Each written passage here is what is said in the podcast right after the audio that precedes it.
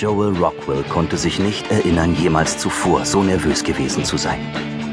Seine bisherige Laufbahn als Nachtwächter im Santa Mondiga Museum of Art and History war ereignislos gewesen. Also tat er das nächstbeste, was ihm einfallen wollte. Er rief Professor Bertram Cromwell an, einen der Direktoren des Museums, und begab sich zur Treppe, um hinunter ins Untergeschoss zu steigen und nachzusehen, was da passiert war. Er hatte den Fuß der Treppe erreicht, als der Professor endlich abnahm. Hallo, hier ist Bertrand Cromwell. Mit wem spreche ich bitte? Hi Bernard, hier ist Joel Rockwell aus dem Museum. Hi Joel. Ich heiße Bertrand, nicht Bernard. Wie auch immer. Hören Sie, es klingt wahrscheinlich verrückt, aber ich glaube, eben hat sich jemand aus einer von diesen ägyptischen Mumien ausgewickelt.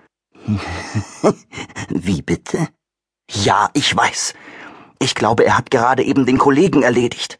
Carter Bradley. Ah, Sie meinen Carlton Buckley. Wie auch immer. Er hat echte Probleme. Joel, mein Junge, Sie reden nicht gerade vernünftig daher. Während des Gesprächs mit dem Professor war Joel den Korridor hinuntergegangen. Das war der Moment, in dem er die Musik hörte. Warten Sie. Eine Sekunde, Professor Crumpler. Ich höre ein Klavier. Rockwell schob sein Handy in die Brusttasche. Dann betrat er die große Halle, um sich weiter umzusehen.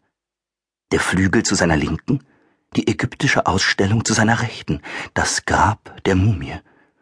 Der goldene Sarkophag war geöffnet. Am Flügel saß und spielte eine Gestalt. Die Gestalt schwankte leidenschaftlich nach rechts und links, während sie spielte. Eine Spur aus Blutspritzern führte zu ihr am Flügel. Indem er in sicherem Abstand blieb, rief Rockwell die Gestalt an. Hey, Sie! Wir haben geschlossen! Sie dürfen da nicht spielen, Kumpel! Wo ist Carterton? Die Gestalt hörte auf zu spielen, drehte den Kopf und sah Rockwell an. Rockwell überlegte ernsthaft, ob er sich in die Hose pinkeln sollte. Die Gestalt unter der Kapuze besaß nur ein halbes Gesicht. Faulende Überreste von Fleisch hingen an den Wangen. Er bemerkte ein einzelnes grünes Auge. Die andere Augenhöhle war leer. Und das Gesicht hatte weder Lippen noch eine Nase. Die knochigen Finger, die in die Tasten des Flügels gegriffen hatten, waren genau das. Knochenfinger. Finger ohne jedes Fleisch und ohne Haut. Herr im Himmel. Bevor Rockwell Zeit fand, sich abzuwenden und wegzurennen, erhob sich die verhüllte Gestalt von ihrem Hocker. Der geschockte Nachtwächter riss das Handy aus der Brusttasche.